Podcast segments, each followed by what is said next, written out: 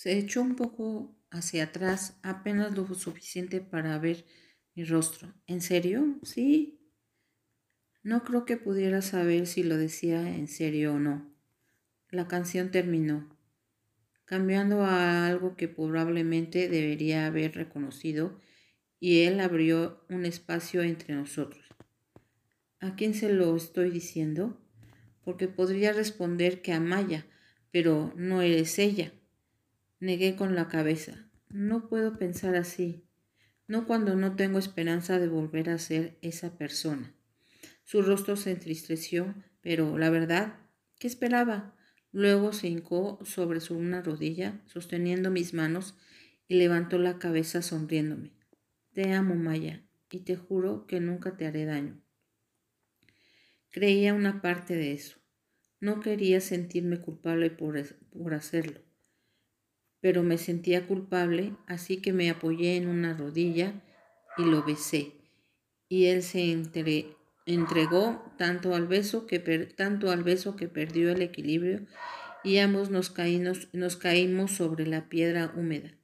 Desmond no era bueno, sin importar cuánto quisiera hacerlo, y ser mejor que su familia simplemente no era suficiente. Cada día que ayudaba a mantenernos ahí, me hacía daño.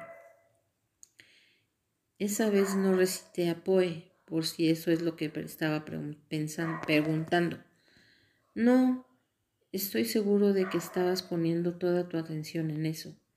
Reaccione, reconoce Víctor sin emoción. Entonces, ¿era en serio? ¿Qué? ¿Lo de Des y yo? Pues sí, pero más específicamente lo que dijiste sobre, su, sobre tu madre. De hecho, sí. Víctor lo piensa por un momento, intentando entenderlo. No lo consigue. Aunque quiere saber quién soy y de dónde vengo. Sí, ¿por qué? Él suspira y niega con la cabeza.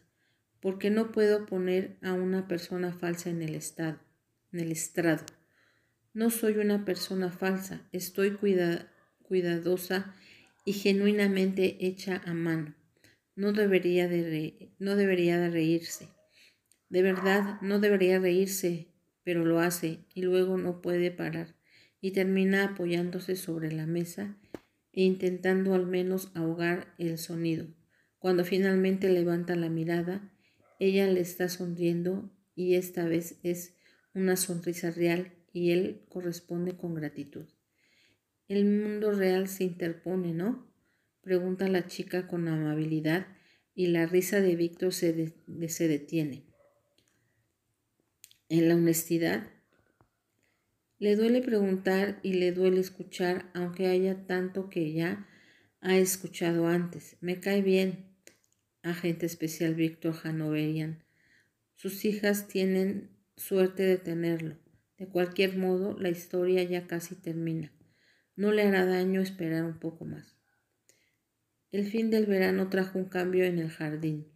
Desmond había pasado tanto tiempo con nosotras que se había convertido en un evento habitual y aunque ya no era la única a la que le tocaba, no era la única que llegó a conocerlo.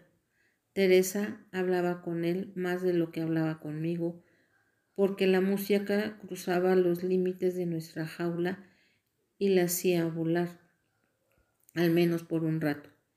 Hasta a Bliss parecía caerle bien, aunque no podía calcular en qué medida se, debía a mí.